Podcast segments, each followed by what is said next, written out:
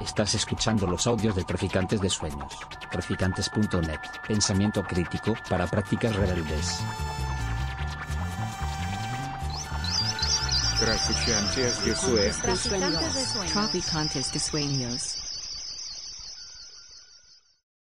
Pues buenas tardes, muchas gracias por venir. Gracias también a Traficantes de Sueños por acogernos en esta presentación. Eh, hablo en nombre de Recuperables, que es la editorial que ha publicado este libro de Guillermo Rendueles. Eh, en principio, digamos, la, la idea de Recuperables consi- consistía en recuperar la perspectiva crítica en la psicología, la psiquiatría y en general la ciencia en sí, plantear de alguna manera una especie de encadenamiento con respecto a las nuevas generaciones que no, han conocido en gran medida este tipo de planteamientos que comenzaron ya en los años 60, 70, etcétera, y con ello, digamos, también realizar una crítica de las instituciones, las teorías y los enfoques que constituyen actualmente el mainstream, la corriente principal de las ciencias sí, ¿no? Sabemos que las ciencias psicológicas pueden servir, y de hecho lo hacen, para apuntalar el status quo, pero también creemos que otra psicología es indispensable para el cambio social, y precisamente de esta convicción nació este proyecto editorial. Hemos, eh, tenemos varias colecciones, pero en concreto la que aquí nos une, que tiene que ver con, como digo, con aspectos de antipsiquiatría, ha ido publicando obras de Otto Gross, por ejemplo, eh, de Wilhelm Reich, de Franco Basalla, de Michel Foucault, Robert Castell, de Erving Goffman también, eh, posiblemente también futuras de Carlos Ca- Castilla del Pino, eh, u otras que podéis encontrar precisamente en esta librería. Me llamó la la atención la obra de, de Guillermo Rendueles y de ahí que se hiciera esta compilación, sinceramente por dos motivos. ¿no? Porque por una parte, digamos, existía una práctica clínica real, eh, no es, por así decirlo, eh, un psiquiatra que se dedique a temas de política y luego sea un psiquiatra, como hace, por ejemplo, Chomsky en su, en su campo, sino que hay una clara unión entre ambas cosas. ¿no? O sea, se politiza precisamente a través de la psiquiatría y hace precisamente de la psiquiatría también eh, un aspecto claramente político. ¿no? Guillermo es licenciado en medicina, es también doctor en, en- medicina por la Universi- Universidad de Sevilla, por cierto, sobre una tesis sobre la izquierda freudiana, y comenzó, de hecho, a- su trabajo psiquiátrico como médico residente en el Hospital Psiquiátrico de, Oviedo en el 72. ¿no?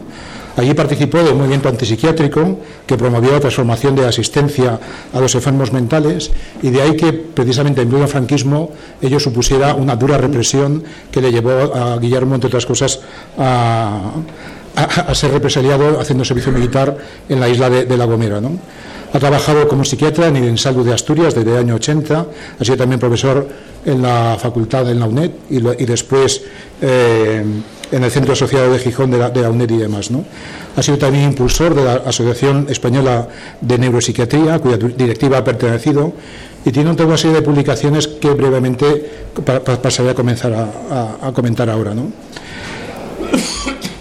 En principio, digamos, lo- los textos de Guillermo se mueven en una solución sin continuidad entre, por un lado, la reflexión social y política, pero también, digamos, una gran ampliedad de temas psiquiátricos y psicológicos. ¿no? Ha publicado muchos textos clínicos, académicos, etcétera, y en todos ellos, digamos, late una preocupación permanente por eh, desencriptar cuáles son las claves básicas de los modelos de dominación actual, basados, entre otras cosas, en, los ámbitos eh, psi, por así decirlos. Estuvo vinculado a los movimientos antipsiquiátricos eh, y también ha sido capaz de, explorar elementos epistemológicos de la crítica psiquiátrica. En particular, por ejemplo, ha criticado eh, la arbitrariedad de algunos de los criterios clínicos psiquiátricos más populares, como la evolución del manual de diagnóstico psiquiátrico, el famoso DSM. Eh, para él se debe ese tipo de evaluación no tanto a descubrimientos de carácter científico o a revoluciones teóricas, sino más bien a un proceso de votaciones y consensos políticos en los con- congresos psiquiátricos estadounidenses. Eh, mi primer libro que, el primer libro que yo leí de Guillermo era el del manuscrito encontrado en Cienpozuelos. Es un, libro muy curioso porque lo que plantea, digamos, es de alguna manera el análisis de los manicomios franquistas, como esa forma curiosa de vigilancia y reeducación de las clases pudientes, pero también aquellos que son capaces de estabular a las clases bajas. ¿no? A principios de los 70, de hecho, precisamente a través de esta generación de antipsiquiatría, que comparte un deseo de cambio radical, comenzó a cuestionar este tipo de, este tipo de, ámbitos. Eh, y planteó aquello de eh, tan vasallano, por otra parte, de abajo los muros de los, de los, de los manicomios. ¿no? Pero también Guillermo ha sido capaz de reflexionar sobre esa práctica antipsiquiátrica, entendiendo que cuando se eh, derriban los muros de los, psiquiátricos, lo que tiene es, una población dependiente, no otra cosa. ¿no? También se puede comprobar incluso desde dentro de la profesión. ¿no? Todos aquellos antipsiquiatras han pasado a ser en gran medida los actuales administradores de un régimen psicológico eh, generalizado. De manera muy clara, como él dice, él, eh, se, ha pasado, por así decirlo, de un, de un modelo de psiquiatría represiva a un modelo de biopsiquiatría basado cada vez más en la medicación eh, y llegamos a una gestión nunca comunitaria precisamente de ámbito psiquiátrico. En los años 90, Guillermo comienza también a analizar ese tipo de procesos de fragilización y mercantilización neoliberal que han contribuido, han convertido, perdón, los centros de salud mental en el único lugar de escucha para las víctimas de, toda esta, de todo este malestar eh, urbano cotidiano. ¿no? Son espacios institucionales que él percibe como refugios de un mundo despiadado por parte de personas que convierten sus desgracias biográficas en historias clínicas etiquetadas como angustia, como pánico, como depresión. De este modo, digamos, tras el fin de los manicomios, la psiquiatría eh, ha pasado a tutelar las dimensiones subjetivas de la servidumbre neoliberal eh, y de ahí también, digamos, esa nueva demanda que ha existido precisamente sobre los psiquiátricos. ¿no? Creo que recordar la estadística que él, planteaba, trabajaba en el hospital, si no, no, me equivoco, de, de Gijón, de, eh, del barrio este Pumarín, ¿no?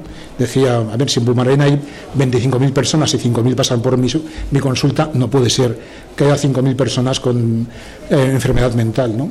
¿Quiénes pasan, en, cambio? Lo que pasa son los parados, eh, por ejemplo, o pasan los ejecutivos agresivos que se han quedado también sin trabajo o tienen un trabajo menor y demás. ¿no?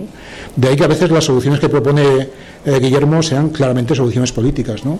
En vez de Prozac, más bien consiga usted un, un sindicato que le defienda, por ejemplo. Con ello, digamos, en esta, en esta época, a partir de los 90, lo que va planteando cada vez más Guillermo es un desvelamiento de toda esta pseudocientificidad del discurso teológico, especialmente anclado en la psicofarmacología, con toda esa dependencia cada vez mayor de uso de los psicofármacos, menos quizá en relación con enfermedades reales que obligarían a suponer una cierta epidemia y más bien por, parte de, dictados sociales. ¿no? Algunos de los artículos que podemos encontrar tienen que ver con la crítica, por ejemplo, de la fibromialgia eh, u otros también que tienen que ver con insistencias en aspectos de identidad y demás. ¿no?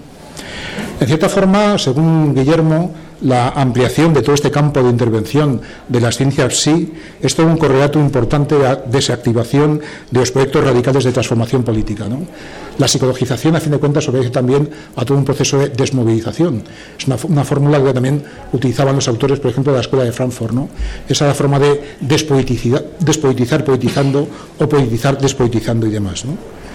Eh, de alguna manera, digamos, el una característica significativa que va detallando el propio Guillermo ha sido eh, tratar los problemas sociales eh, colectivos a nivel de consecuencias o manifestaciones psicológicas individuales.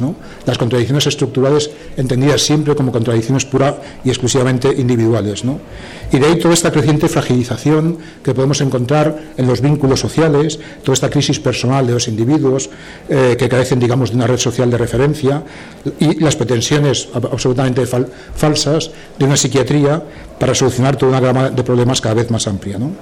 En definitiva, la psiquiatría tiene que lidiar ahora mismo con todo este malestar en la vida de las sociedades industriales postmodernas y todo ese tipo de problemas adaptativos permanentes que existen y para los que obviamente la psiquiatría no sirve, ni mucho menos. Eh, de ahí, digamos, la pertinencia de estos textos que hemos compilado. Estos textos, por cierto, en este volumen abarcan solamente hasta 2010. El segundo volumen, que está por salir, el próximo mes de noviembre lo tendremos, eh, irán con los textos que van desde el 2010 hasta más o menos la actualidad, a lo cual se han añadido también una serie de entrevistas muy interesantes en general. Hay algunas, por ejemplo, que hemos conseguido de tesis doctorales o cosas parecidas. Y en estas entrevistas lo que encontramos también es, digamos, una evolución no solamente política, sino también reflexiva, eh, psiquiátrica del propio Guillermo a lo largo de todo este, este tipo de vicisitudes. Eh, en este segundo volumen también incluiremos una reflexión eh, a, modo de epílogo de Fernando Álvarez Zuría, eh, uno de los autores eh, también fundamentales, dentro no tanto de antipsiquiatría, pero sí de la incorporación de Michel Foucault, Robert Castell y otro tipo de autores al, ámbito del, castellano. Y bueno, pues le dejo entonces a él con su, con su palabra y también, digamos, con esa anticipación del epílogo que ha escrito para el segundo volumen. Sin más, dejo la palabra a Fernando. Gracias.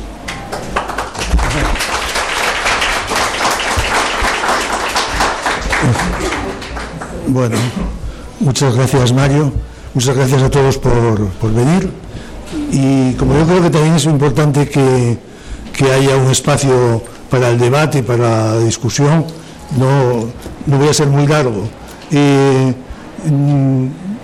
yo creo que la mayor parte, vamos, casi siempre cuando se publica un libro de Guillermo nos sorprende porque, digamos, eh, el libro trata de, dar un, diagnóstico de lo que está pasando, un diagnóstico del presente. Yo creo que eso es una constante un poco de, sus libros, desde eh, el primero que, yo conozco, que es el manuscrito encontrado en Cienpozuelos, que se publicó en 1989 en la, en la, Piqueta, una colección que dirigíamos Julia Varela y yo mismo. Y y digamos, siguieron después muchos otros libros, tiene también eh, libros dirigidos a los estudiantes, porque dio clases en la Facultad de, Psicología de Oviedo, y por ejemplo, libros como eh, Las neurosis o, La esquizofrenia o, Locura 2 son libros muy dirigidos a los, a los estudiantes.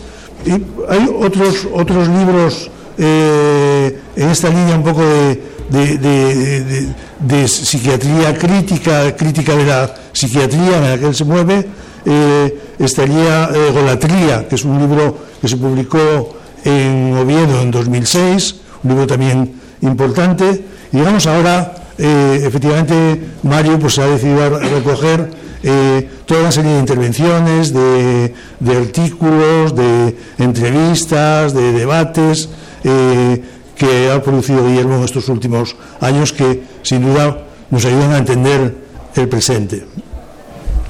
Bueno, quizás para los que no conozcáis la, obra de Guillermo, eh, a, mí me, parece interesante su primer libro, que es un poco un libro de, éxito, el manuscrito encontrado en Cienpozuelos, porque Almudena Grandes eh, se basó en ese, en ese libro de, sobre Aurora Rodríguez, eh, para escribir su novela, ¿no? que se llama Los, papeles de doctor García, es, ¿no?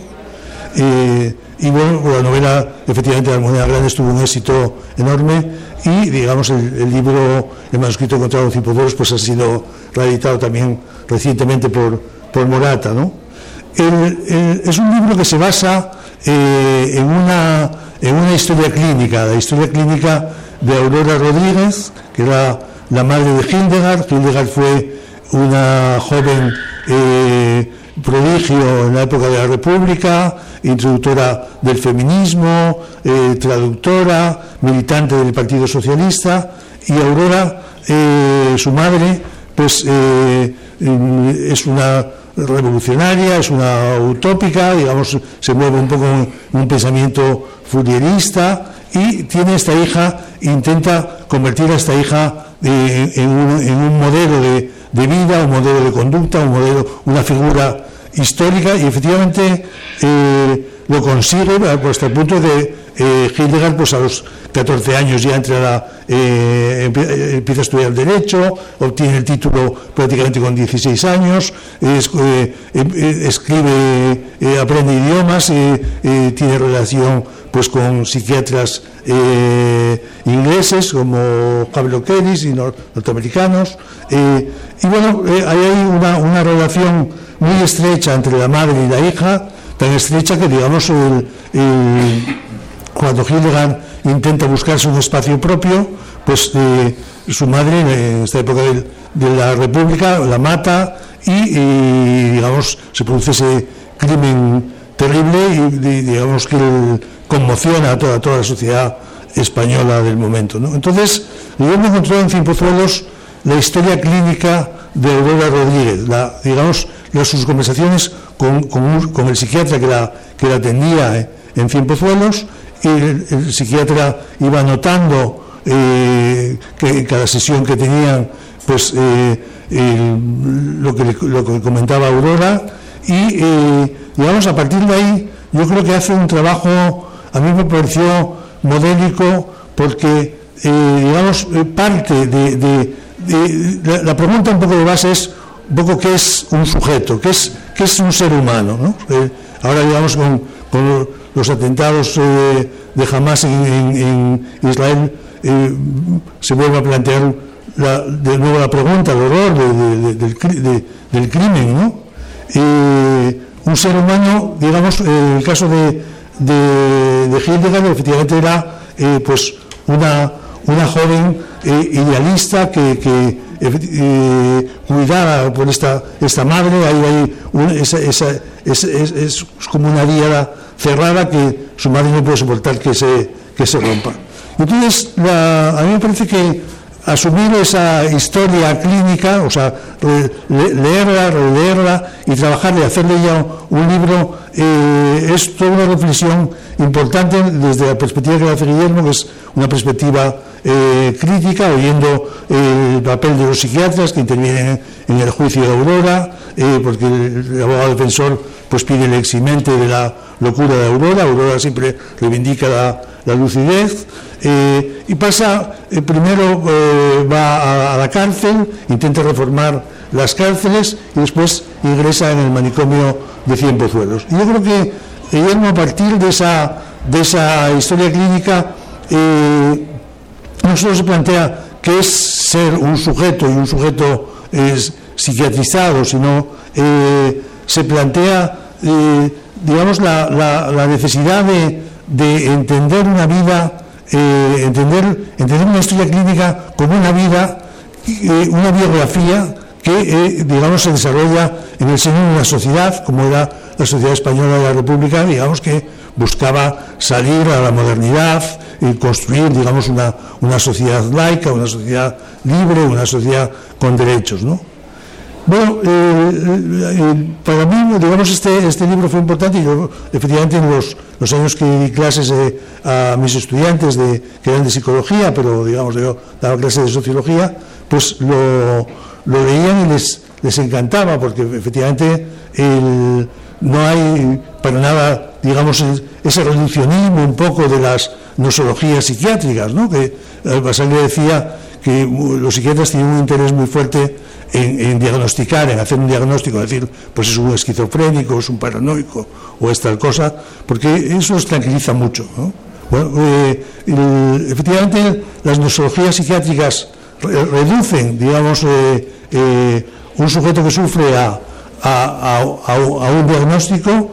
Aquí, eh, digamos, justamente lo que se problematiza es el, el diagnóstico, se, se problematiza esa, esa reducción. ¿no? Bien, el,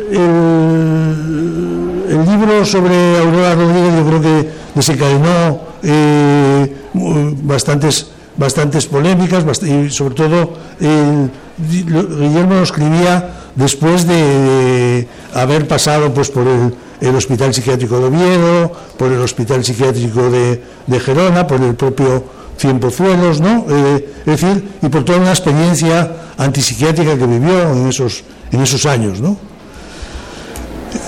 Efectivamente, eh, Guillermo venía además de, una tradición de, lucha que Mario no comentó, pero que eh, bueno, y que Guillermo no suele comentar mucho, pero venía, digamos, él estaba en el Partido Comunista, ingresó el Partido Comunista Español muy, muy joven, y digamos, eh, estuvo en la cárcel, estuvo castigado en la Gomera, que eso sí lo comentaba Mario, pero digamos, participó en, en las luchas de- contra, contra la dictadura, contra el franquismo, y yo creo que eh, durante mucho tiempo, por lo menos los, eh, los planteamientos del, los del Partido Comunista eran, eh, estaban muy centrados en, el, en, en planteamientos marxistas y para ellos las cárceles y los manicomios pues eran espacios secundarios respecto, digamos, a la fábrica, respecto al sistema productivo. O sea, siguiendo un poco a Marx, pues la centralidad de, una sociedad se encuentra en el sistema de producción, en la explotación capitalista, ¿no? y son los obreros los que eh, se tienen que organizar y luchar y, hacer la revolución para desbancar ese, orden de explotación, eh, pero eh, esos otros espacios, las cárceles y esos manicomios, donde iban los sujetos llamados peligrosos, ¿no? porque efectivamente la primera definición, que será cuando se crean los manicomios, eh, tiene una, una, historia también, ¿no? Son, digamos, eh, nacen en, en 1838 eh, en Francia y, la, definición que se da del enfermo mental en esa creación de los manicomios en Francia es el, enfermo mental es alguien que es peligroso para sí mismo y para la sociedad. ¿eh? Entonces, esa idea de la, de la, peligrosidad social, de la locura, pues eh, efectivamente está ahí, pero eh, digamos que desde una perspectiva marxista, pues Marx no, tocó para nada ni, ni el, asunto de los manicomios, ni tampoco, o, vamos, un poco más, pero un poco también tangencialmente los temas de las cárceles. Y eh, claro, yo creo que Guillermo, por su propia profesión, digamos, dentro del Partido Comunista, de repente pues, es, se organiza en Oviedo en el año 72, creo que fue, la reforma psiquiátrica, y terminan expulsando a, al director del, manicomio, de la cadillada, y a, to, a, todos los psiquiatras, o buena parte de los psiquiatras, unos se fueron a Conjo, otros se fueron a Cienpozuelos, otros a distintos sitios. Hay una, especie de diáspora pero digamos esa diáspora, después de esa experiencia de liberación, de intento de transformación, basada sobre todo en, los, trabajos que había hecho eh, el grupo de Basaglia, pues primero en Galicia y después en Trieste, pues eh, eh, constituye un punto de partida para toda una serie de movimientos antipsiquiátricos en España. Entonces, yo creo que, vamos, me también que Guillermo estudió en el Instituto Jovellanos con un anarquista que se llamaba García Rúa. Yo creo que hay en él un poco la vertiente marxista y revolucionaria de, del Partido Comunista, pero al mismo tiempo es también esa vertiente libertaria, eh, que es importante porque eh, mientras que los marxistas plantean eh, la emancipación en términos de tiempo, de historia, la revolución futura, la revolución que se aproxima, la próxima revolución, los anarquistas yo creo que son más autogestionarios y plantean la transformación del espacio en el que están. ¿No? Y la transformación de la tierra, son muy sensibles al, campe, al campesinado, la socialización de, de, de, los bienes comunes, eso es esa obra de, tan, tan bonita de, de Kropotkin, ¿no? la conquista del pan. Dice que las revoluciones fracasan porque eh, eh, lo, hay que hacer algo prioritario, que es meter a los campesinos en danza y, digamos, asegurar el pan. ¿no? Y la conquista del pan, eh, bueno, pues es una, una obra un poco en esa línea. Curiosamente, Kropotkin en el año 17 estuvo en la, participó en la, al final en la Revolución Rusa ¿no? y tuvo sus desavenencias con, Lenin por los rehenes y demás, pero digamos fue el entierro de Kropotkin en la Plaza Roja de Moscú, pues fue un entierro multitudinario, impresionante. Eh. Bien, yo creo que hay en Guillermo un poco esa sensibilidad, digamos, eh, libertaria y que, que, parte un poco de esa experiencia joven en ese primer manicomio en el que está y al mismo tiempo ese, ese, compromiso por el cambio social. Y efectivamente yo creo que en los años 70 un poco la, obra de, de, Foucault, de, de Castel, de Basaglia, de toda una serie de, profesionales, el proyecto que tienen es, bueno, eh, es un proyecto crítico un poco con la Unión Soviética, ¿no? O sea, eh, la Unión Soviética, pues, eh, digamos, es el país donde tiene lugar la primera revolución proletaria, la gran revolución proletaria, pero al mismo tiempo se transforma el sistema productivo, pero sigue habiendo cárceles, sigue habiendo manicomios, sigue habiendo un sistema jerarquizado escolar, sigue habiendo... Es decir, que eh, los planteamientos un poco de, de, los años 70, yo creo que el interés que tienen es que plantean la necesidad de transformar el espacio social, los espacios sociales, las instituciones sociales, la necesidad de producir una democratización de todos esos espacios dar la palabra a la gente, a los trabajadores en las fábricas, pero también a los enfermos mentales en, los manicomios, como hizo Basaglia, digamos, de hecho, eh, la reforma de Galicia empezaba por una asamblea de médicos y enfermos sobre sobre lo que pensaban, sobre hablaban de todos los temas habidos y, por haber, y abrir, digamos, la, el muro del manicomio, abrir esas puertas. El grupo de Basalia pues, organizaba fiestas, eh, de forma que digamos los enfermos saliesen, entrasen, eh, hubiese, eh, hubiese una, una osmosis un poco con lo social. ¿no? Yo recuerdo que aquí la reforma psiquiátrica, eh, después de la muerte de Franco, el Valentín Corcés, en el, en el antiguo Alonso Vega, ¿no? que se, después se llamó Hospital Psiquiátrico Provincial, pero en principio Alonso Vega era el nombre del que fue ministro del Interior del, del gobierno de Franco, pues eh, una de las cosas que hizo Valentín fue eh, no solo abrir las puertas y, digamos, eh, introducir la entrada y salida de familiares, de amigos, de enfermos, sino comprar ropa y que entrasen peluqueros, que entrasen, digamos, en el, manicomio, es decir, dignificar la condición humana de los enfermos mentales que vivían en, una condición terrible de degradación social y de degradación física. Entonces, eh, es decir, el ir bien vestido, el, poder manejar un tenedor, un cuchillo, que no, eh, el, poder tener un cinturón, ¿no? un cinturón, eh, los enfermos mentales iban cogiéndose los pantalones materialmente porque los cinturones estaban prohibidos porque se podía producir una, un, suicidio, ¿no? Cuando la mayoría, pues eso, morían a veces a golpes de electroshock o, o de, eh, por ejemplo, los, los, archivos de Leganés, eh, la mayor muerte de, la mayor causa, la principal causa de muerte en el siglo XIX en el manicomio de Leganés pues era por consumición orgánica, es decir, por, por hambre, por, por, déficit alimentario, o sea, se mataban de hambre. Entonces, bueno, yo creo que eh, efectivamente el movimiento antipsiquiátrico fue, eh, en cierto modo, modélico en el sentido de que la ley 180 eh, en Italia acabó con los manicomios y aquí efectivamente la, reforma psiquiátrica, aunque Guillermo es muy crítico con la reforma psiquiátrica, como se hizo, eh, tiene artículos pues que habla de, de, antipsiquiatras a, a, burócratas, a funcionarios, bueno, pero eh, yo creo que hubo una transformación muy importante de la percepción social de la enfermedad mental. Yo creo que eso se ha conseguido, es decir, hoy día eh, la, enfermedad mental eh, no está identificada fundamentalmente por la gente con la peligrosidad social. Sigue existiendo resabios cada vez que hay algún, algún crimen, algún, algún acto eh, delictivo por parte de un, enfermo, pero se, se vuelve a plantear ese tema, pero digamos es un tema secundario.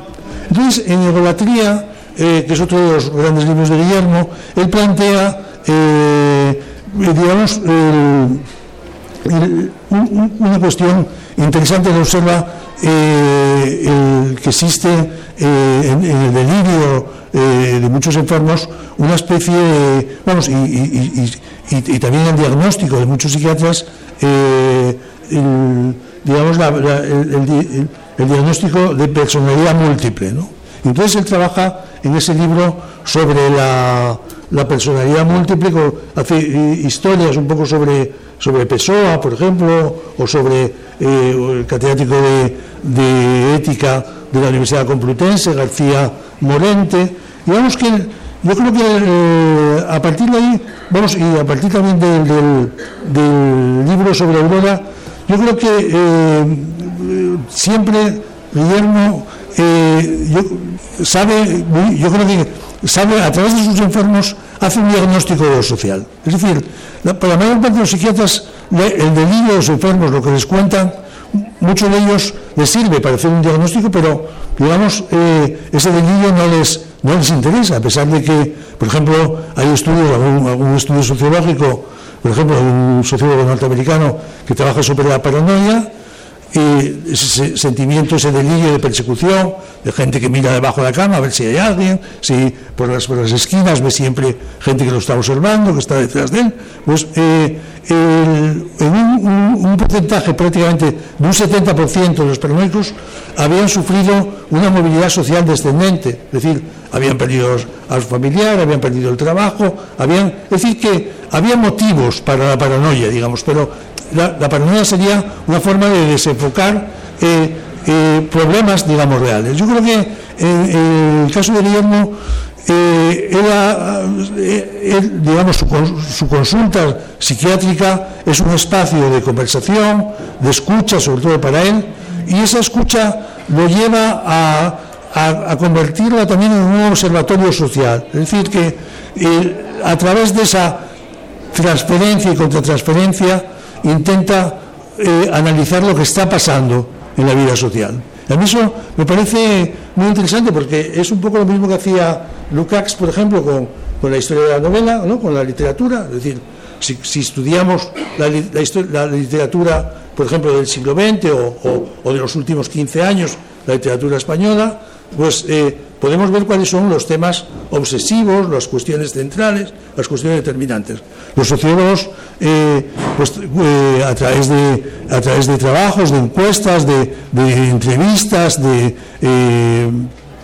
observación participante, intentamos también diagnosticar lo, que pasa. Pero en el caso de Guillermo, yo creo su observatorio es la consulta psiquiátrica y es la que le permite, la, que le permite de algún modo intentar decir qué está pasando. Es decir, va viendo cómo hay una transformación de, las enfermedades y eh, sobre todo la, consulta de, un antipsiquiatra como Guillermo pues es también eh, eh, un espacio de, sociabilidad. Es decir, muchas veces los enfermos mentales son personas que se encuentran solas, que no tienen nadie con quien hablar, que no tienen nadie a quien contar sus penas, sus problemas, y efectivamente el psiquiatra eh, lo, que, les da es, eh, eh, el, vínculo social que no tienen, es decir, hace posible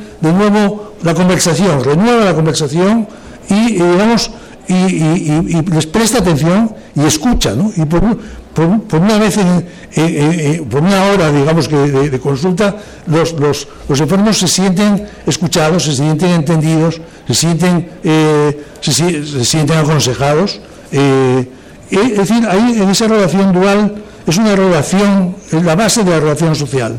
Es una relación social y esa relación social también es un observatorio que permite ese diagnóstico del presente. Y ese diagnóstico yo creo que Guillermo ve muy bien cómo eh, los sujetos no somos seres aislados, no somos, no, somos, seres eh, autosuficientes que podamos vivir dentro de nuestro propio yo.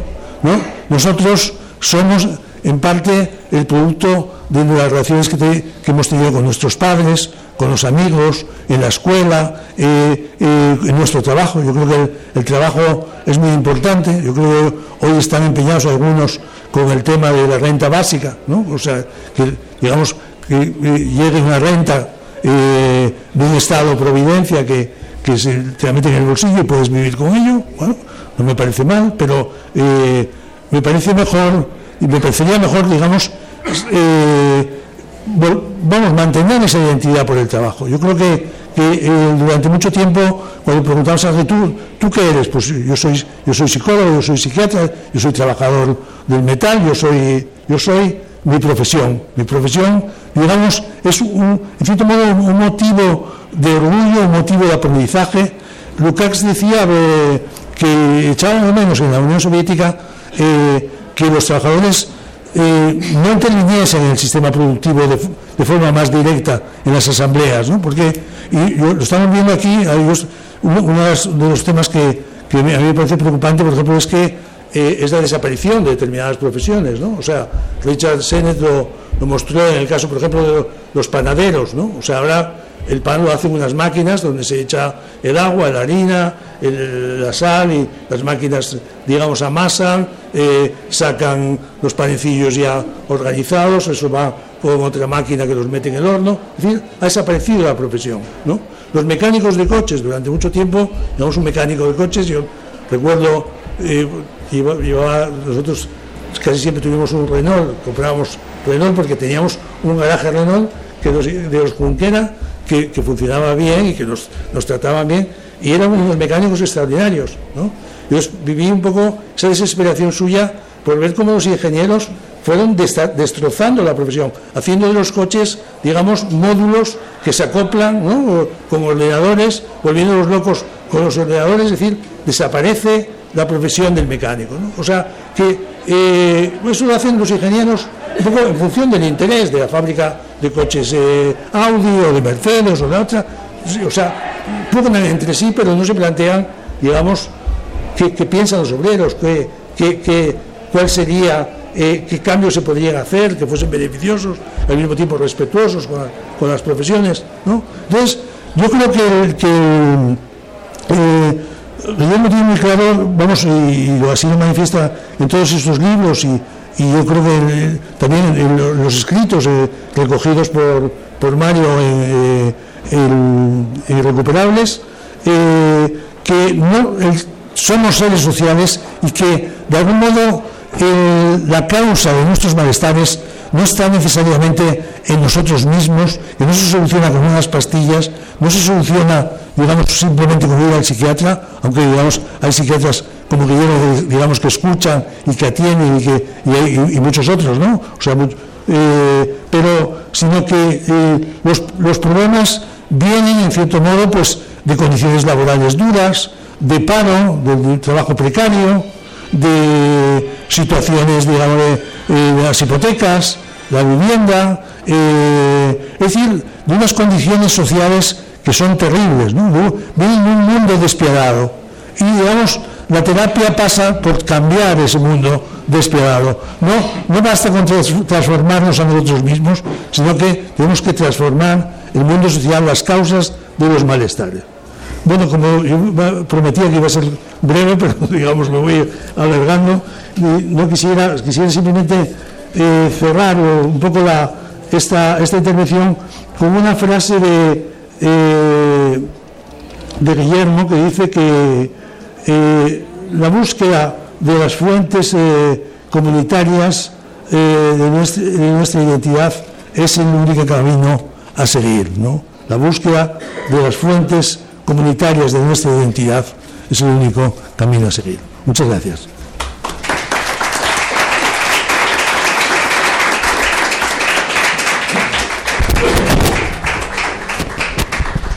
Bueno, pues buenas noches y gracias por estar aquí. Ya habéis visto que son muy amigos míos, Fernando y, ¿eh?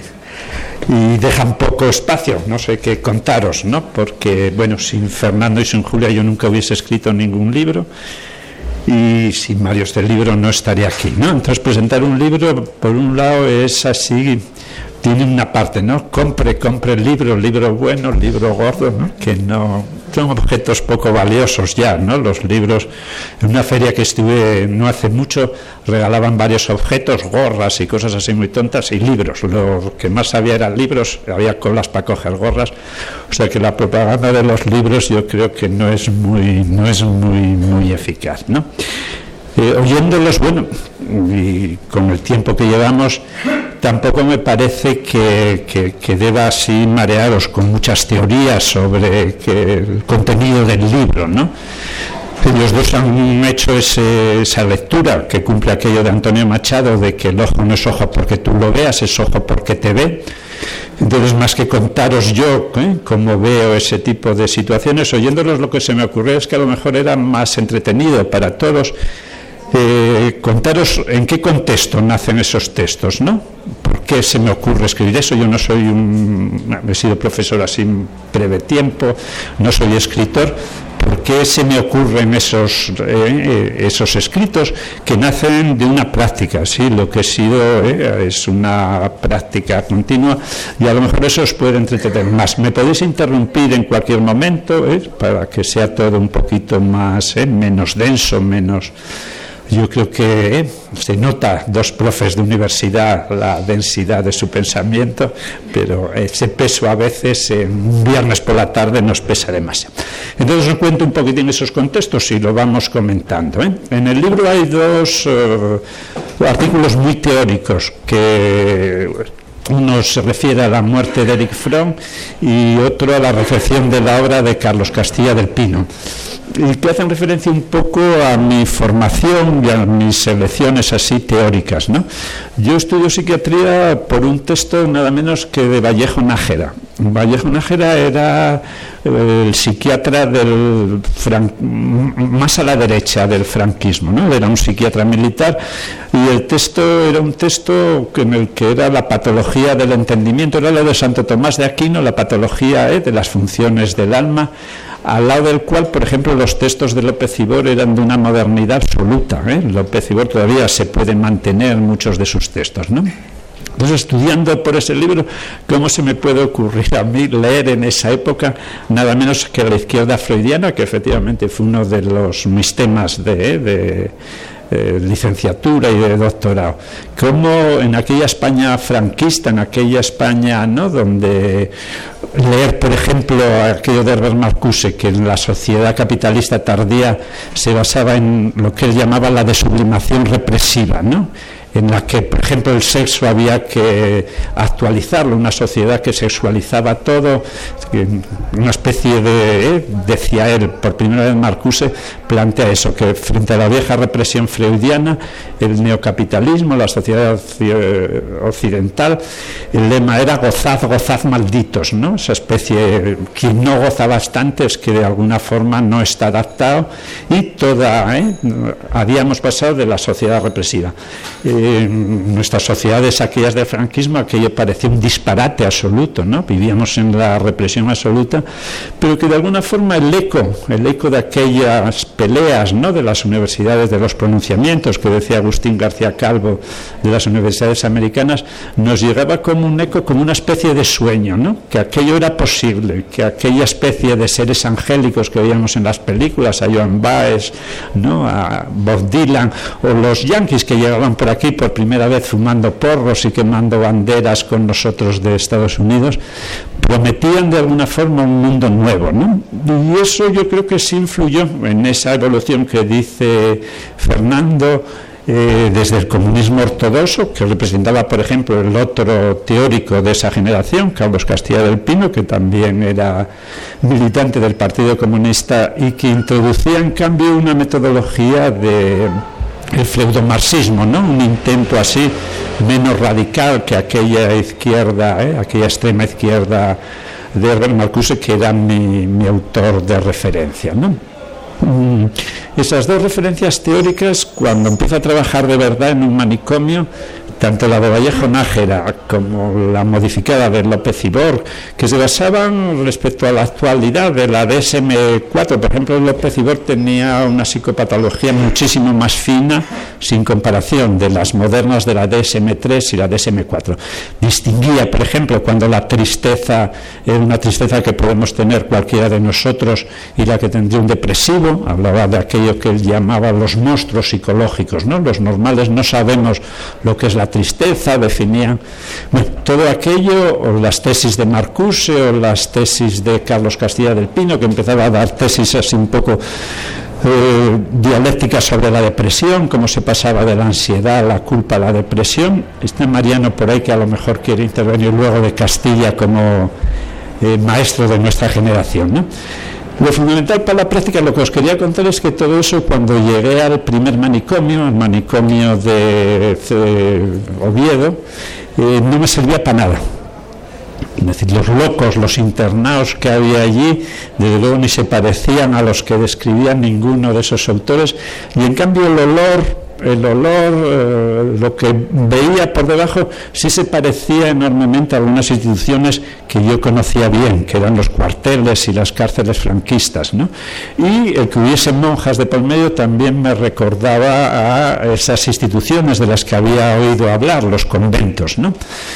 y de alguna forma todos esos textos me, me, hicieron pues retomar y a toda una generación yo creo que nos hizo retomar pues otras teorías para explicarnos aquello que pasaba en aquellos manicomios. ¿no?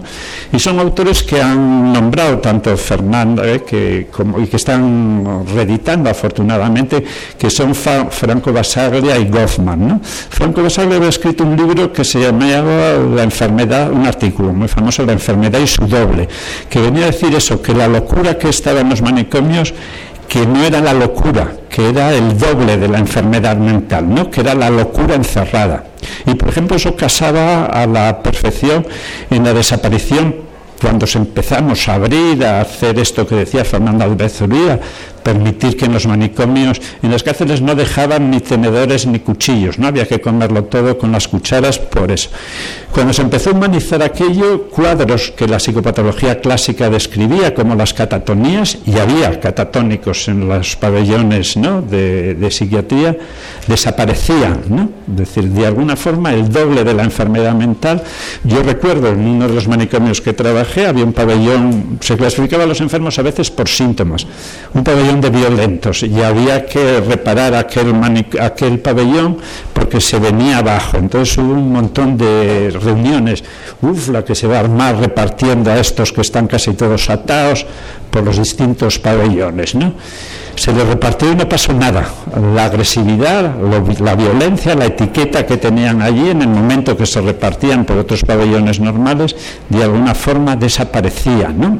De alguna forma eso nos hizo muy, muy optimistas. ¿no? Nos sirvieron esos textos, tanto de Goffman en el sentido de que decía que todas esas instituciones, las cárceles, los, eh, el ejército, luego la teoría de Goffman me sirvió para una de las últimas actividades en las que milité muy a gusto, que fue la insumisión al servicio militar, Goffman decía que ese tipo de instituciones, los conventos de clausura, por debajo de su finalidad, eh, por decirlo así, pública, tenían una actividad interna que era destrozar el alma, ¿no? Es decir, todas esas instituciones cuando entrabas en ellas, por ejemplo, yo recuerdo en la mili, cuando entrabas en la mili, te cortaban el pelo, te quitaban tu ropa, y cuando mirabas eso que decía Fernando de la identidad, cuando mirabas al que había venido contigo en el tren con su ropa, no le reconocías, ¿no? Los manicomios un poco pasaba eso mismo, ¿no? Todas las identidades estaban congeladas por las etiquetas de de no violentos, y de alguna forma los manicomios franquistas tenían una característica, era una especie de excepción a los manicomios del resto del mundo. En el resto del mundo, por desgracia, una de las eh, ideologías más funestas que en el libro trato yo alguna de, acercarme a ella, que era la eugenesia, la eugenesia alemana y la eugenesia democrática, ¿no? Había exterminado prácticamente la población de enfermos mentales, no solo en la Alemania nazi, que por supuesto también, sino en países muy democráticos como los países nórdicos, en Francia habían muerto muchos de hambre. El nacionalcatolicismo de Franco logró que de alguna forma Vallejo tenía una tendencia eugenésica, pero vamos, en el Pardo le dijeron que como se le ocurriese, Franco, algunas de las decisiones, los expertos eran órdenes religiosas, ¿no? Y consultó con órdenes religiosas que mm, regían muchos manicomios si los locos tenían alma y cuando dijeron que tenían alma dijo que ni tocarles un pelo. Con lo cual los manicomios españoles eran por un lado enormes, eran disparatados. El primer manicomio este en el que yo trabajé, la Cadellada, tenía 1.400 eh, internados, 1.400 es casi una ciudad donde había de todo, había vaquerías, por un lado, ¿eh? se había respetado la individualidad de los locos, pero por otro era un aparato de control, un aparato, los, por ejemplo, los judiciales eran enormes pabellones. Quien entraba a lo mejor por orden judicial porque había roto el orden familiar o había tenido un pequeño trastorno, salía muy raramente, ¿no? Y bueno, luego había eh, pabellones directamente en los que servían para crear orden. No eran tanto asilos para locos, sino también aparatos de orden. Aquí en Cienpozuelos había un pabellón que llamaban de las patronatas, que eran las que procedían de lo que llamaba el patronato de protección a la mujer, que ejemplifican muy bien para qué servían los manicomios en el franquismo como aparato de orden. ¿no? Eran chicas que habían sido denunciadas al Patronato de Protección a la Mujer. Habían sido denunciadas habitualmente por sus familias, por faltas tales como llegar tarde, llegar después de las 10 a casa, eh, dejarse meter mano en los, eh, en los cines en las últimas filas y en algunos casos remotos llegar a tener sexo. ¿no? Esas acababan en el patronato. En el patronato no iban al manicomio directamente, afortunadamente, sino que pasaban por una serie de instituciones regidas por monjas que eh, tutelaban, ¿eh? que protegían y, rehabilitaban a esas eh, chicas peligrosas y en peligro pero cuando no se rehabilitaban en toda esa serie de colegios que iban progresivamente siendo más autoritarios, más duros, acababan en esa unidad, ¿eh? unidad de las patronatas, donde eh, pues no se sabía muy bien cómo había llegado allí, en qué camino de rebeldía. Lo que sí se sabía era lo que se hacía allí, ¿no? que eran que servían de ejemplo, servían, ¿eh? servían de ejemplo si cometes alguna falta en ese aparato de orden, puedes acabar ahí. ¿no? Por tanto, uno de los intereses que despertó en eso en mí eh, fue la continuidad entre los aparatos de control médico y los aparatos de control judicial. ¿eh? El propio caso de Aurora Rodríguez fue un caso donde la psiquiatría española se dividió en dos, pero fundamentalmente se dividió en dos responder a esa pregunta que se inicia entonces. Cuando alguien comete un delito, ¿cuánto de loco, cuánto de criminal tiene? ¿no? Mm, en el caso de Aurora, la solución era todo o nada. Aurora o estaba loca e iba para el manicomio, o como pretendía la defensa, con lo cual le hicieron un favor curioso, porque a los veintipico años de estar en el manicomio, cuando había cumplido la sentencia, dice que quiere salir y le dicen que como está loca no sale más, ¿eh? pero en la vieja psiquiatría y la vieja aparato de control judicial era todo o nada. Si estabas loco al manicomio de por vida, no salías a menos que te curasen, como la locura no tenía cura y si curaba poco duraba, de allí no salías, o eras culpable, como de hecho Aurora la declararon, la declararon. ¿eh? Plenamente consciente, que tenía unas ideas sobrevaloradas precisamente sobre la eugenesia. Pero de alguna forma esa relación ¿no? entre los aparatos y continuó en el eh, libro, hay una serie de artículos que tratan un poco de esa continuidad nueva, en que el aparato de control ya no es todo nada. ¿eh? Un artículo que se llama eh, Jueces, Psiquiatras y Asistentes Sociales, una, una amenaza troa en el que mantengo un poquito eso, ¿no? Cómo aquello tan radical, aquel aparato de control de encierro, se ha transformado ahora, sigue habiendo ¿eh? un aparato de control, cada loco, cada juicio es casi una sesión clínica, ahora cada juicio penal es una sesión clínica, pero los aparatos de control se llevan ahora extraordinariamente bien y van desde la cuna prácticamente hasta la, ¿eh? hasta, hasta la muerte.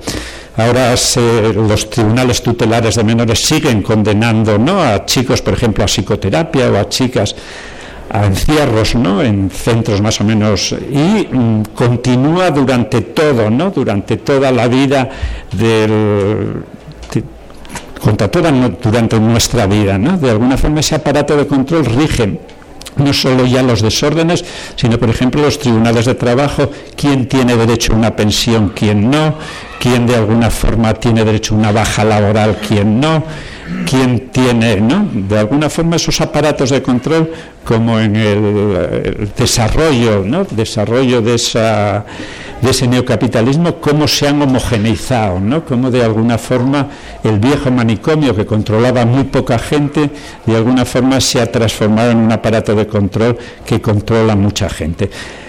Eso mm, se generaliza no solo a los aparatos de control, que es una de las tesis de muchos artículos, sino un poco a la transformación de la asistencia psiquiátrica. ¿no? La asistencia psiquiátrica eh, deja de ser un centro, mm, lo ejemplifico yo, como es una sala de espera ¿no? de un centro de salud mental. ¿Cómo lo imagináis que es?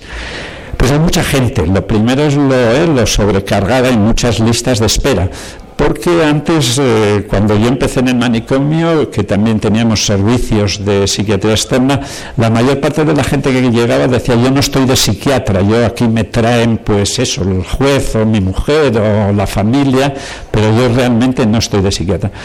Eso se ha transformado radicalmente, ¿no? Ahora casi todo el mundo es raro quien no está de psicólogo o de psiquiatra, porque todo ese, esa promesa de bienestar, cuando se vive en un mundo de malestar, se, ¿no? se busca, eso que decía Fernando, ¿dónde me van a escuchar? Si realmente el único sitio donde puedo contar lo que me pasa en este periodo donde ha emergido de alguna forma esa personalidad narcisista, eh, casi nadie, ¿no? La única escucha es la escucha mercenaria, la escucha de psicólogos, de psiquiatras, porque han desaparecido, ¿no? Todos esos, esos espacios físicos donde nos comunicábamos, donde ¿eh? el amigo del alma parece ahora un gay o algo parecido, ¿no? Aquella relación que antes de por vida, ¿no? Se mantenía o las viejas estructuras de las iglesias han desaparecido y en las salas de espera de los centros de salud hay desde esas personas que no les pasa nada hasta personas con los antiguos sufrimientos psicóticos de toda la vida, ¿no? Con lo cual todo eso es una amalgama terrorífica, porque todo el mundo se disputa los espacios, todo el mundo de alguna forma pide de lo mío qué, ¿no? Es decir, que de alguna forma los procesos de psiquiatrización han pasado de tratar la locura a tratar cualquier forma de malestar, con lo cual, eh, como os decía al principio, los DSM o los modernos sistemas de clasificación, en lugar de refinarse, lo que han hecho es privatizarse, ¿no? Antiguamente había unos criterios claros, ¿no? Qué es una depresión, qué no es una, ¿no? qué es la tristeza patológica, qué es la tristeza normal, qué es la tristeza reactiva, qué es la, ¿eh? es la tristeza endógena, había una clasificación que la DSM-3 eh, se carga radicalmente. ¿no? Para decir, no, no, la tristeza es que venga aquí, pues necesita o consejos o fármacos o mejor las dos cosas a la vez. ¿no? Por un lado, ese criterio de sufrimiento nutre radicalmente esas, eh, esas eh, consultas.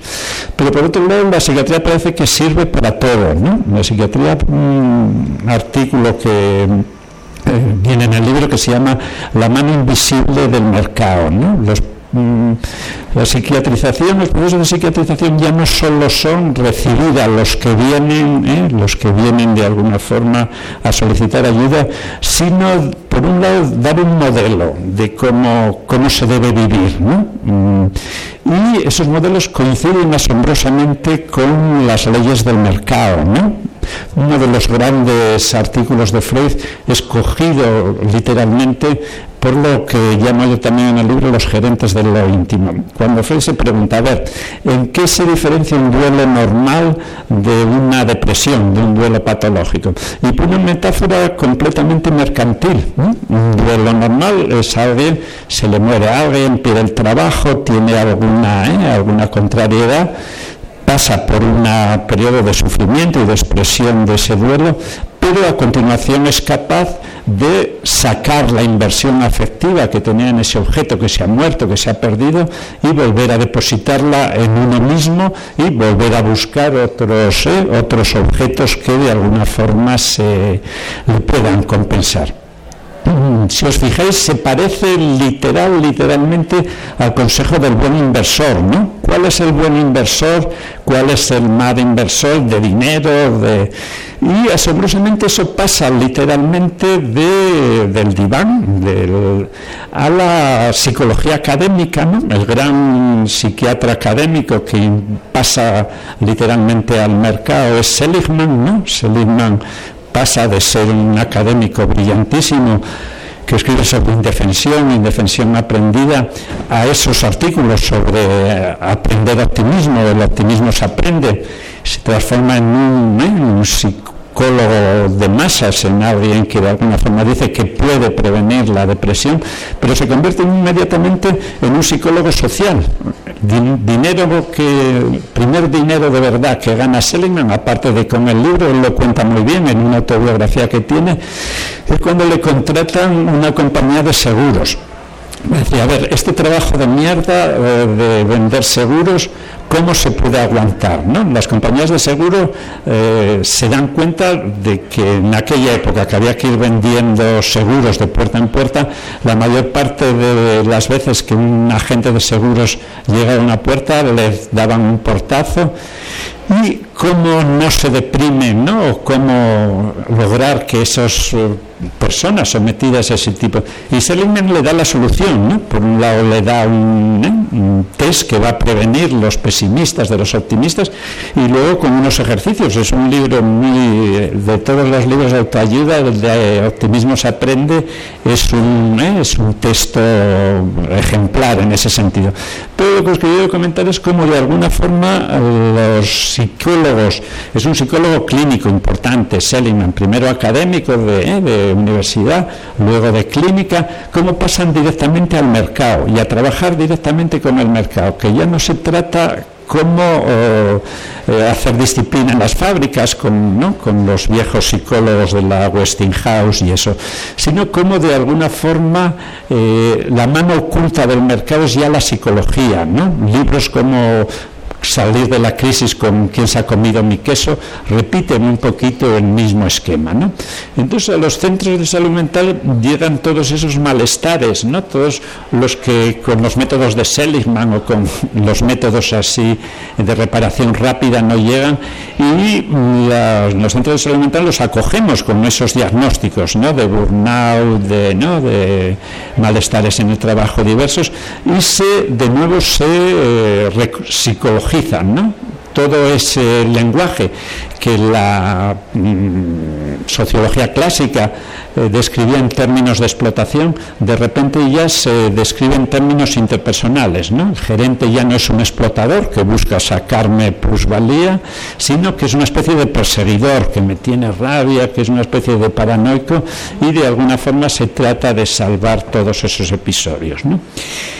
Con todo eso, pues la sala esa de salud mental que os trataba de describir se convierte en un totum revolutum, ¿no? Donde, ya digo, hay desde los grandes sufrimientos a esas eh, a esos malestares del mercado, al sufrimiento, ¿no? En algún artículo comento yo cómo se pasa de las derrotas de las luchas obreras, ¿no? Una de las eh, encierros más largos que yo he conocido en una fábrica eh, ocurre en mi ciudad, en Gijón, es el fin de la eh, industria textil femenina, es un encierro de varios años y cómo se pasa del encierro a cómo se cruza una acera desde, eh, desde una desde un encierro en un centro de salud mental. Un poquito eso sería la práctica en la que están metidos ¿no? todos los contextos esos artículos. Primero, las reflexiones en torno a los manicomios, el fracaso. ¿no? Yo soy plenamente consciente de que todas esas tesis antipsiquiátricas fracasaron.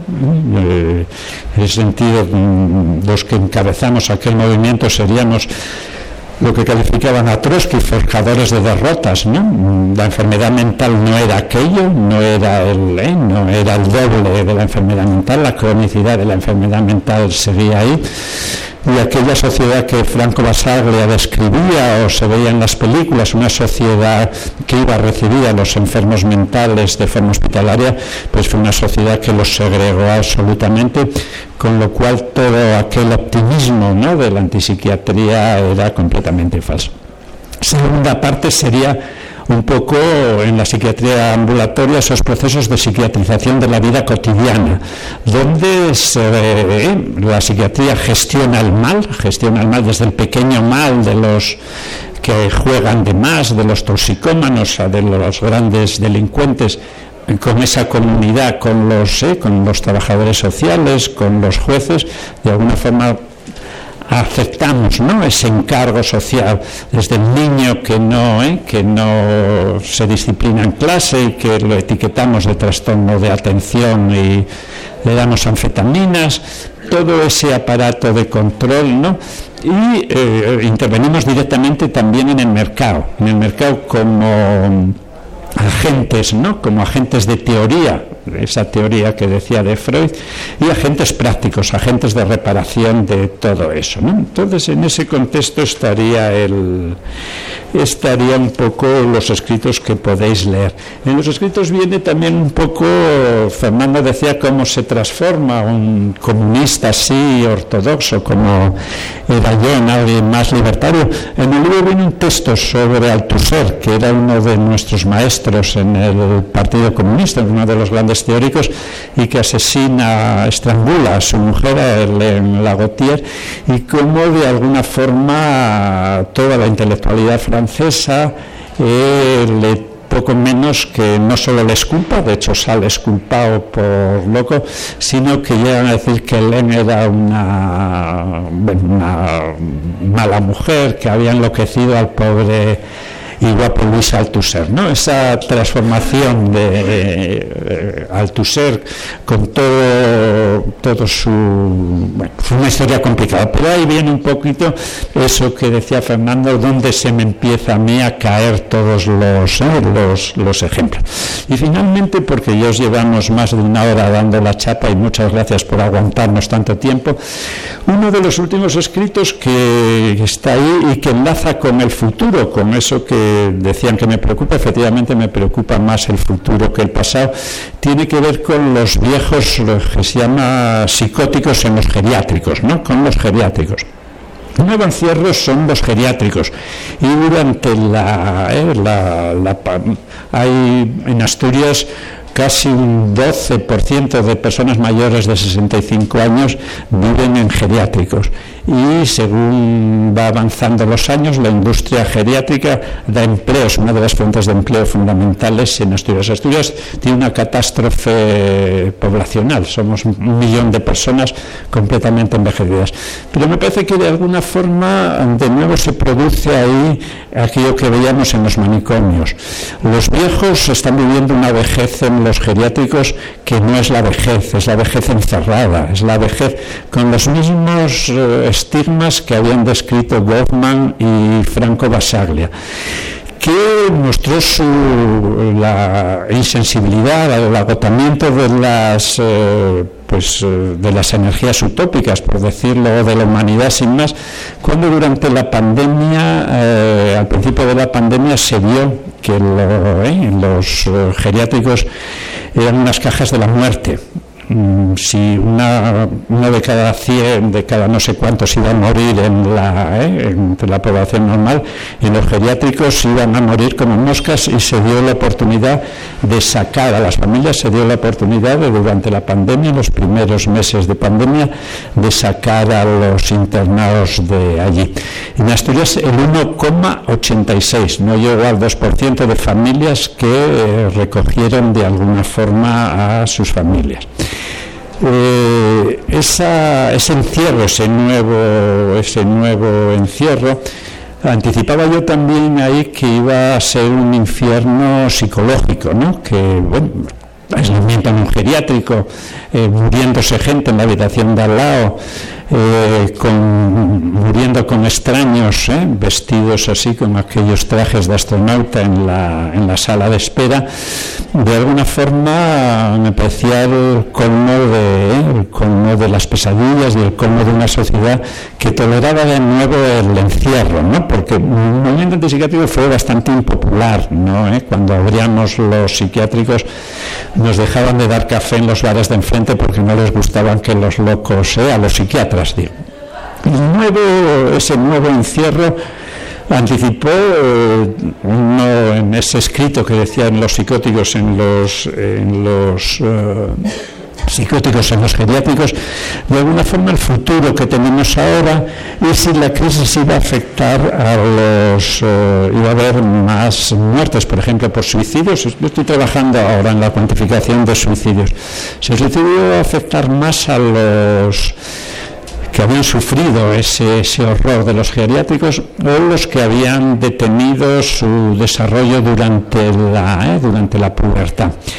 El tema de moda es que ha afectado en contra de esa impresión mía de que iban a ser los, eh, los internos en los geriátricos.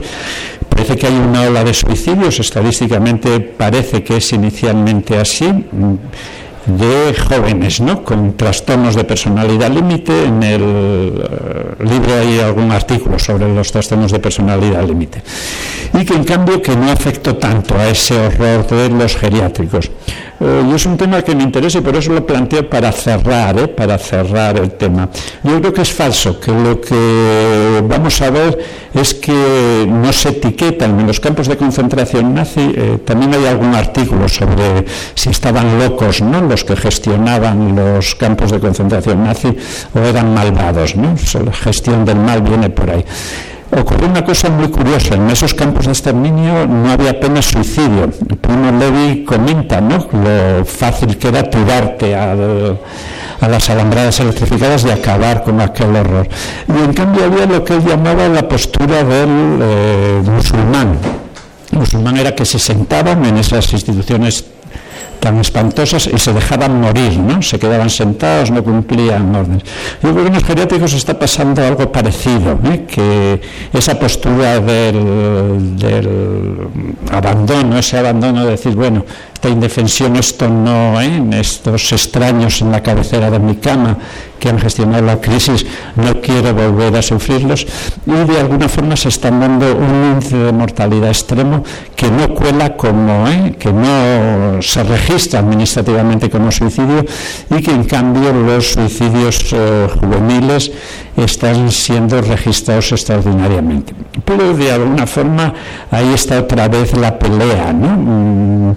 ¿Qué recursos, ¿no? ¿Qué, ¿A dónde dirigir la mirada a los más, ¿no? a los más pobres, a los más desatendidos, se puede detener ese, esa vejez o hay que internarla, eh, va a haber recursos para todos, de alguna forma de nuevo las viejas peleas, ¿no? Las viejas peleas están ahí. Si la vieja función de la antipsiquiatría fue pelear contra esas instituciones totales, yo creo que la nueva sería esa, ¿no? La salir ¿no? de, esa, de ese encierro en el mercado, en ese papel de mano oculta del mercado, y de nuevo tratar de, de, que el pueblo, ¿no? de que los jóvenes acojan, acojas, acojáis a los viejos, que de alguna forma ese, eso que la antipsiquiatría y que ya antes la sociedad democrática cuando la Revolución Francesa ocurre que una sociedad con, ¿eh? con viejos encerrados no es una sociedad democrática en absoluto. Y nada más y muchas gracias por esta atención.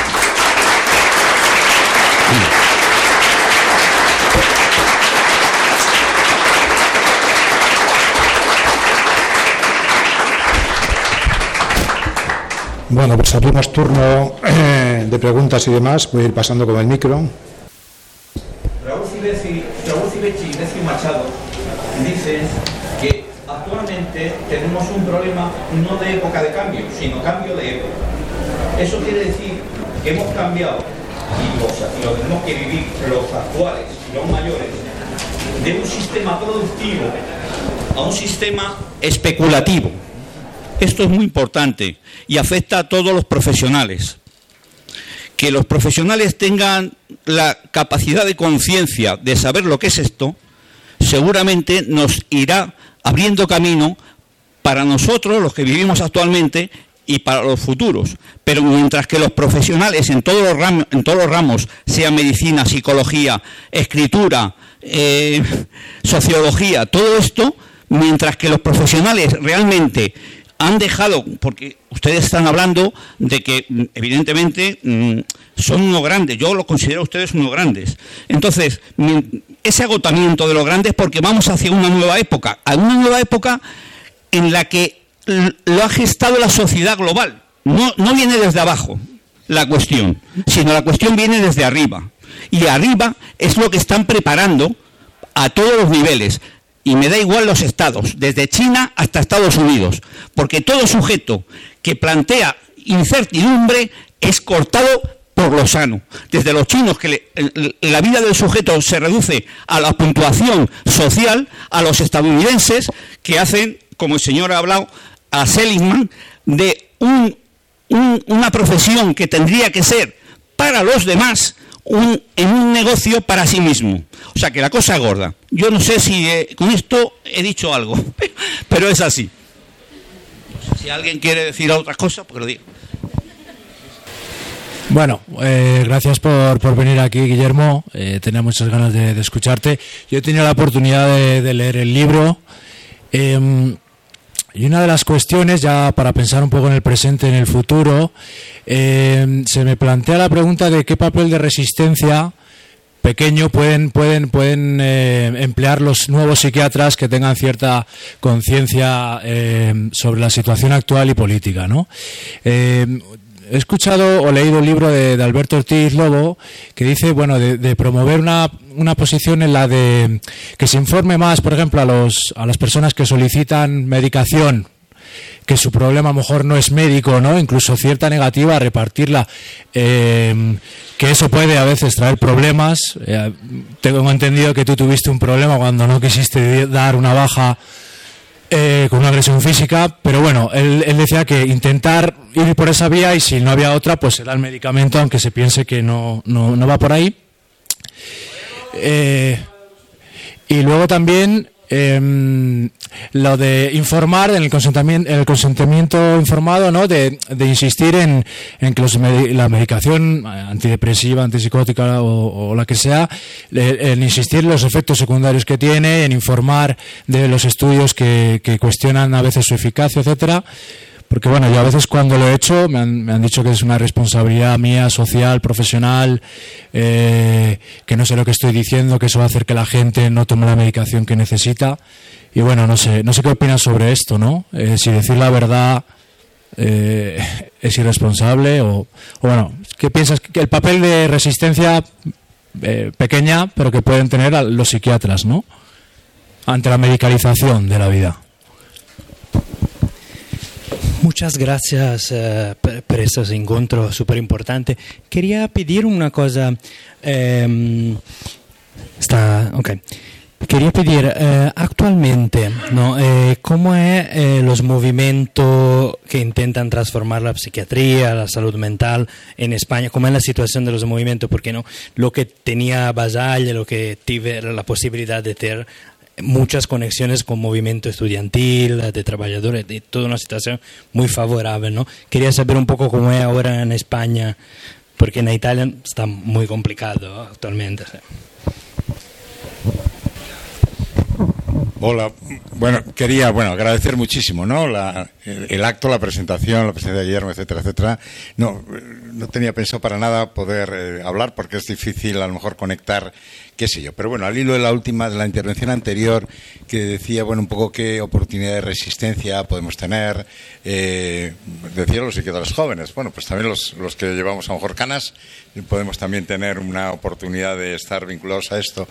Es difícil. Yo dentro de todo lo que he aprendido de Guillermo y que le tengo como maestro, él antes decía de Castilla del Pino, efectivamente, no hace mucho tuve, escribí alguna cosa en relación a, a en fin, al, al, maestro Castilla del Pino, ¿verdad? Bueno, pues para mí Guillermo ha sido también un maestro del cual he aprendido, aprendo mucho, sí, es verdad, bueno, pero también tengo eh, la gracia de poder disentir un poquito, ¿eh? De poder disentir un poquito.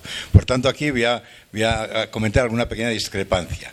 Es una pequeña discrepancia, pues casi más emocional que técnica, que es aquella cosa de que eh, con, con lo que Aquí se ha definido la actividad de la antipsiquiatría en su momento, que yo no creo que era antipsiquiatría, era una psiquiatría, eh, de, fin, liberadora, una psiquiatría antiinstitucional, sí, pero me parece que no era la antipsiquiatría propiamente dicho, pero da igual. Para entendernos nos sirve de que aquello se perdió, de que estabais, estábamos equivocados, de que el doble de la enfermedad no era tal y que se reproducía luego tal cual, etcétera, etcétera. Bueno, yo creo que equivocados y perdedores a medias.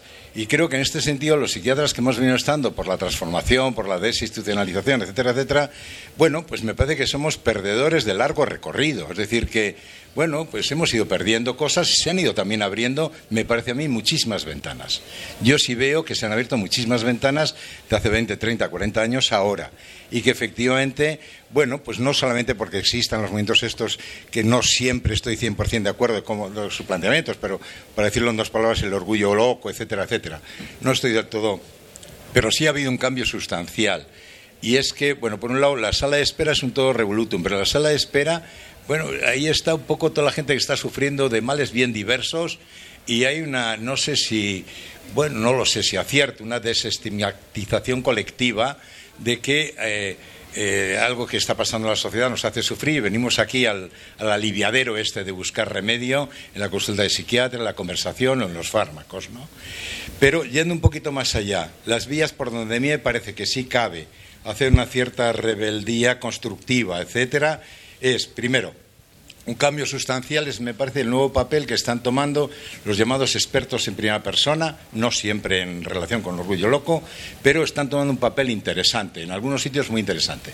Mi opinión personal es que eh, la vía de conexión con una vía de transformación de futuro es una alianza entre los expertos en primera persona y los profesionales que estemos por la labor de tener una perspectiva pues crítica de la psiquiatría más, eh, más eh, reduccionista y hay quien dice el nuevo manicomio es la hipertendencia al diagnóstico y a los fármacos, ¿no? Farmacologizar e hiperdiagnosticar es un nuevo manicomio.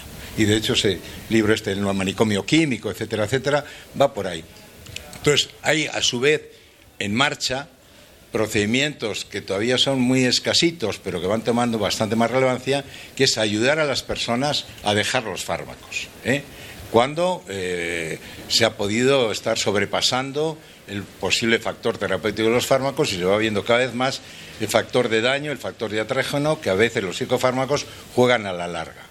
Entonces, a mí me parece que buscar alianzas de entendimiento eh, solidario, digamos, entre las pretensiones de las personas que tienen la sabiduría por la experiencia en primera persona y las personas que tenemos el conocimiento por la profesión y que queremos, diríamos, eh, tomar una perspectiva un poco crítica, a mí sí me parece que hay, y que no todo está perdido, ¿eh? y que por ahí hay cosas por hacer, junto con esta otra idea de proclamar y ser veraces en minimizar la, la grandiosidad y el poderío que han adquirido los psicofármacos, ¿no? Y ahí sí tenemos una responsabilidad. Me parece que hemos sido muy, muy colonizados por la industria en los últimos 20 o 30 años y, bueno, pues aunque no sé si es muy tarde o no es muy tarde, pero aunque sea tarde hay que ir diciendo pues lo que hemos ido aprendiendo de estos efectos, ¿no? Nos hemos ido creyendo, nos han vendido la moto, nos hemos ido creyendo cosas, ¿verdad?, pseudocientíficas que no lo son, y que probablemente pueden contribuir a una cierta diatrogenia importante de la población que atendemos, ¿no? Bueno, no sé, ¿eh? no solucionar nada, pero bueno, ¿eh? hacer mi pequeña aportación. Gracias.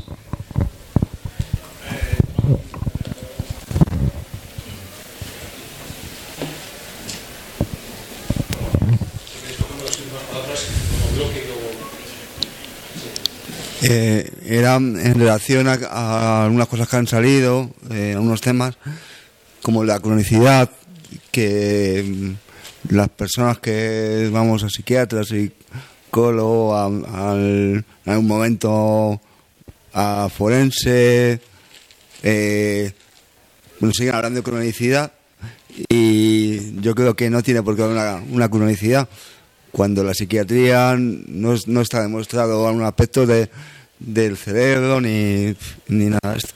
Eh, por otro lado, eh, eh, vamos, que siga habiendo parte de lo que era el manicomio, porque sigue habiendo gente en larga estancia para toda la vida, casi toda la vida, y, y van perdiendo habilidades y van. Entonces, con tantos años de estancia, para poder salir en algún momento eh, luego, pues el movimiento de primera persona, eh, hay orgullos locos o otros movimientos.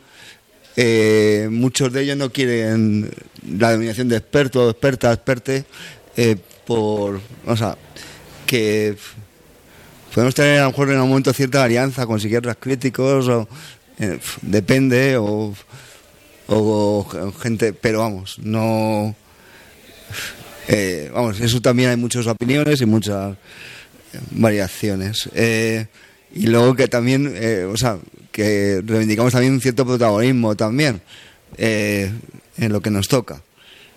La, la, nueva ley de sistema de apoyos, pues tampoco ha avanzado tanto y, y lo de las tutelas pues siguen estando ahí más o menos en el inconsciente y de quien, porque no ha cambiado la judicatura, no ha cambiado la gente del trabajo social, los médicos forenses que te, o médicas forenses que te, que están ahí en el juzgado, eh, y, y, entonces eh, sigue habiendo esos egos, esos estigmas. Y, bueno, que no es el momento de. No he venido aquí. Es el momento del libro de Guillermo Vendules, que ayer, que cuando estuve en Granada en la cumbre social el otro día, un amigo suyo, Sisto de allí de Asturias, coincidí con él. Y, y creo que, que poco más. Gracias. Hola, bueno, yo participo en un colectivo que se llama Flipas, igual que Juan de, que acaba de hablar. Y bueno, os agradezco que hayamos estado a través de videollamada en un encuentro que hicimos en Badajoz, en que sé que hablaste, que habla usted, y creo que usted también estaba. Bueno, yo he tenido que hablar, que no es del libro, pero lo de primera persona, de que son, que, o sea, primera persona, por ejemplo, es que nos juntamos en un GAM, grupo de apoyo mutuo, siete personas, con sufrimiento, con medicación. Y, por ejemplo, una cosa, un ejemplo práctico, ¿no? Me decía un compañero, José, yo el lorazepam lo divido en cuatro y me tomo un cuartito para... Porque si me tomo la pastilla entera, eso es lo que hablamos en un GAM. O sea, no damos doctrinas ni que... O sea, que, que eso es un, un colectivo en primera persona, flipa si tiene GAM que podemos unirnos y todo eso, sí, con este hombre del medio, que no sé cómo se llaman ahora mismo, pues vino a Flipa, nos dio una, una charla sobre Foucault, súper interesante, en seco, ¿se acuerda? Y, o sea, que nosotros, que, no sé, que me ha dicho eso y, y he tenido que contestar, nada más que quería hablar eso, ¿vale?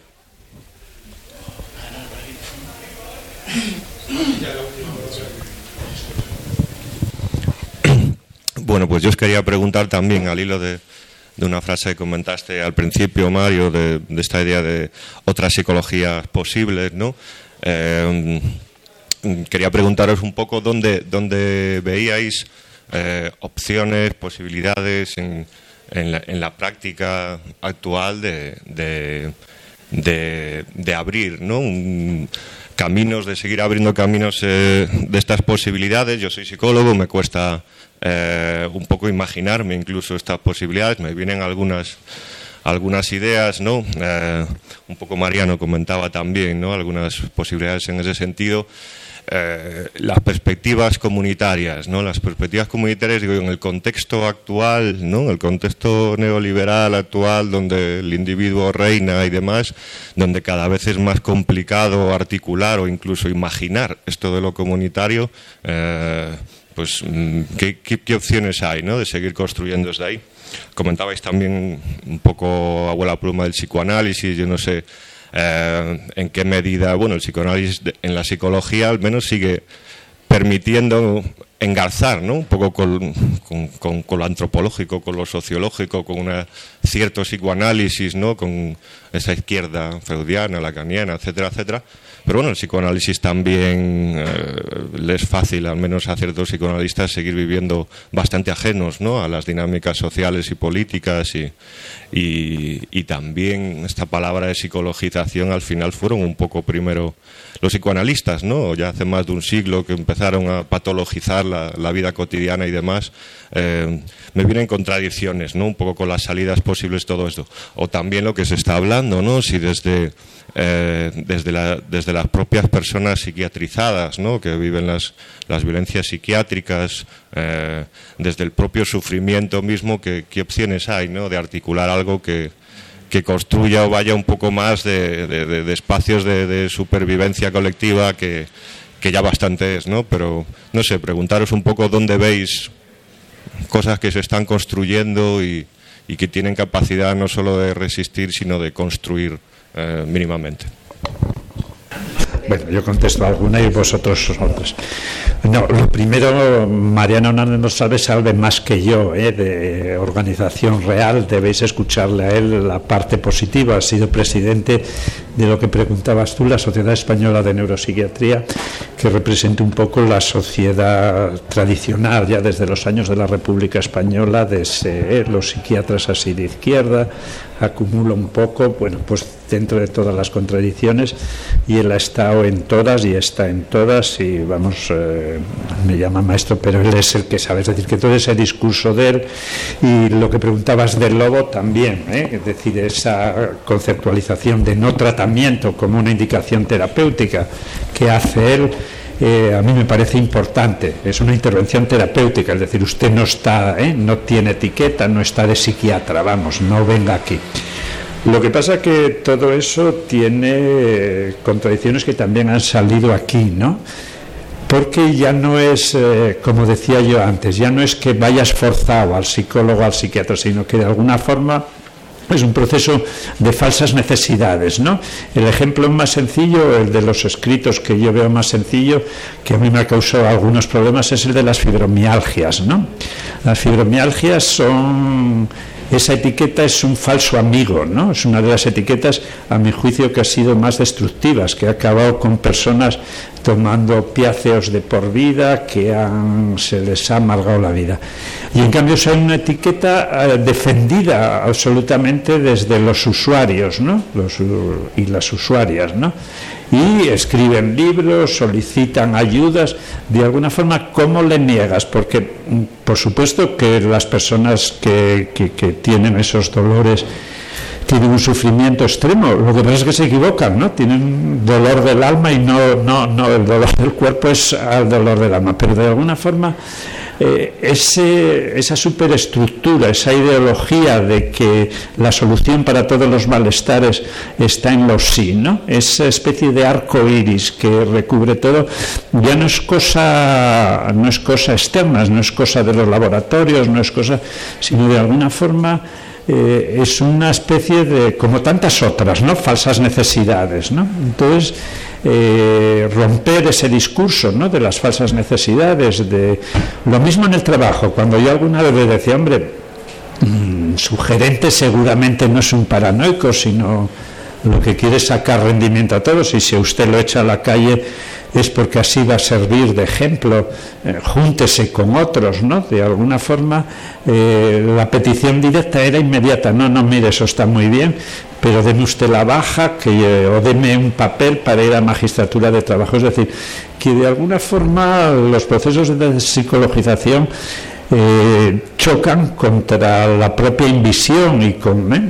neocapitalismo es el sistema de las falsas necesidades y esto se integra muy fácilmente ¿no? en, ese proceso ¿no? Mm, eso de aquella película del bolas el bola aquel crío que no tiene de nada pero va al corte inglés y le toca una moto de agua ¿no? pues aquí igual no te doy trabajo el trabajo es una mierda pero vete al psicólogo a ver si ahí apañas algo ¿no? no se transforma para nada la situación y se, se recrea ahí. Mm, eso hace cuerpo con otras de las resistencias masivas y que son las familias, ¿no? Las familias exigen en los centros de salud mental eh, tratamientos y cada vez que se intenta esto que comentamos, que un psicótico deje, ¿eh? por muy mm, efectos, muchos efectos secundarios que tenga, en muchos casos no se trata solo ¿eh? de hacer una función nuestra, sino de que esas resistencias familiares no se alíen, ¿no? no se alíen con el sistema judicial los centros de salud mental, mm, cuando yo me jubilé hace unos años, cada vez aumentaban más los tratamientos obligatorios, ¿no? Los tratamientos con neuroléptico retar, contra eran, vamos, la impresión que tengo es que van aumentando, ¿no? Entonces, por supuesto que tenemos que hacer resistencia frente a eso, pero sin ocultar, ¿no? Sin ocultar el enemigo que tenemos delante, que no es solo los laboratorios, que también, ¿eh? Los laboratorios que no nos damos cuenta de del enorme atractivo que tiene tenga este bolígrafo, no, pero a usted se lo voy a dar en California, que le voy a pagar un viaje, ¿no? De paso a Las Vegas. En los laboratorios hay que tener una integridad, ¿no? Muy, muy grande para ello. Y el tercer nivel de resistencia es el que comentabas, eh, que son las cárceles, ¿no? Es decir, eh, ¿Cuántos presos están locos? ¿Cuántos locos están presos?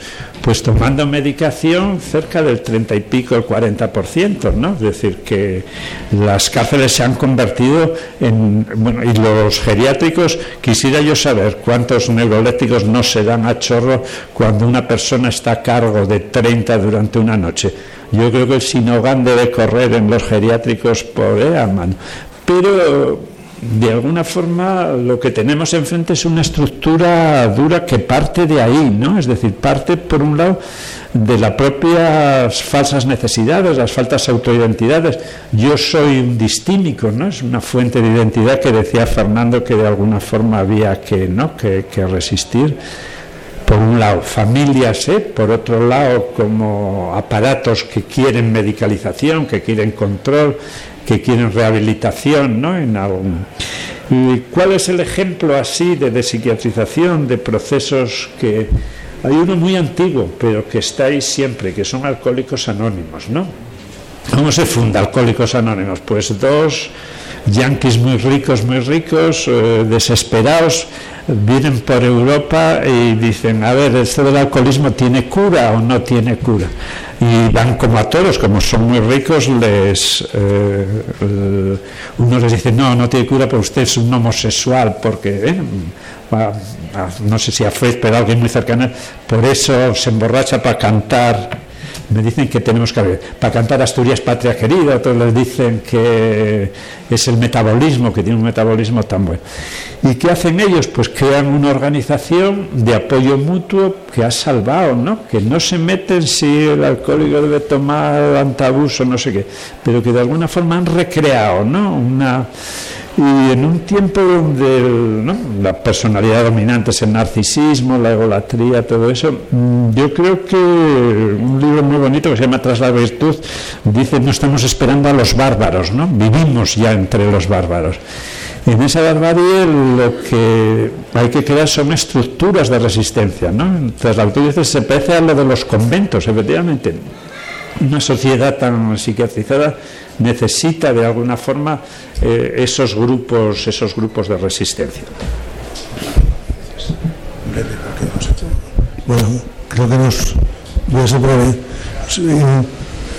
La, primera intervención, efectivamente, yo creo que es interesante el, paso del capitalismo industrial a la sociedad postindustrial y al, al auge del capitalismo financiero, ¿no? Lo llamaban los los amos del universo, que viene pues, de, los años 80, y eso yo creo que Guillermo lo trata bien, lo que supone el, neoliberalismo, o sea que remito entonces al, libro, ¿no? pero eh, después había una, pregunta sobre la salud mental en España, que yo creo que es, es muy complicado, pero vamos, en esencia, yo creo que la reforma psiquiátrica se hace coincidiendo, digamos, con la, con la caída de la dictadura y el, proceso de, transición y con la creación del Estado de las autonomías.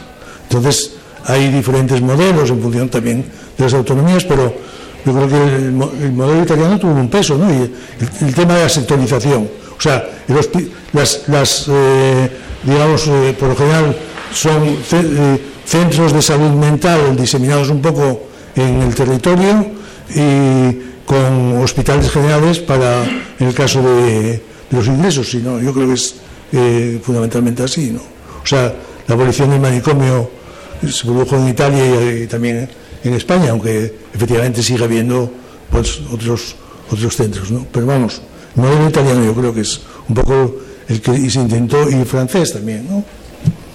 Y después, el, el tema de lo que plantea Roberto un poco de, las alternativas, yo creo que, por ejemplo, un tema muy importante es el de la, formación, a mí por lo menos me interesa la formación de los psicólogos, que tú también, digamos, lo, seguiste.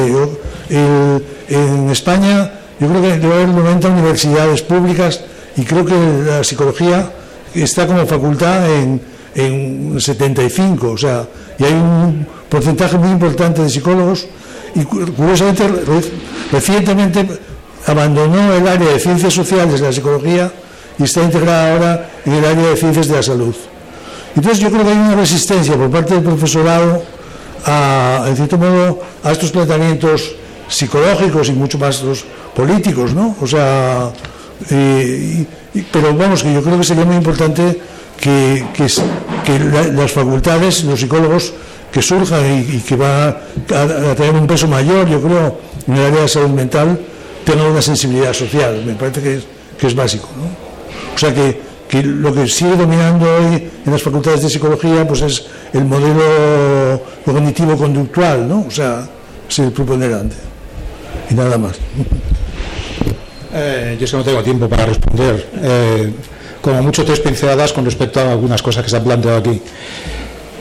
La, primera pregunta y alguna más iba en torno a los intelectuales, ¿no?